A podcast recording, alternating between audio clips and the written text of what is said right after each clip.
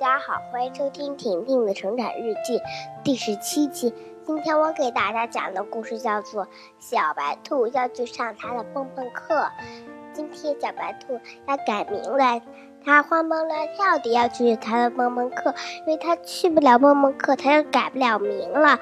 小兔子说：“哎呀，我今天要改名了，我一定要去蹦蹦课！”耶耶耶！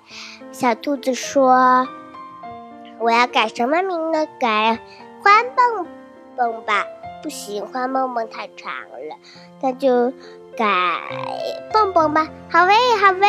妈妈听见了，说不要改蹦蹦，改小温怎么样？小兔子说改小温，小温，小温嘛。不行，不行，还还是改蹦蹦吧。他就说：“好吧，那你改蹦蹦，好吧。”那小兔子就欢蹦乱跳的去他的蹦蹦课了。去老师那，老师发现所有小朋友都是小兔子。小兔子介绍自己就说：“我是蹦蹦，大家好。”然后那个小天鹅的。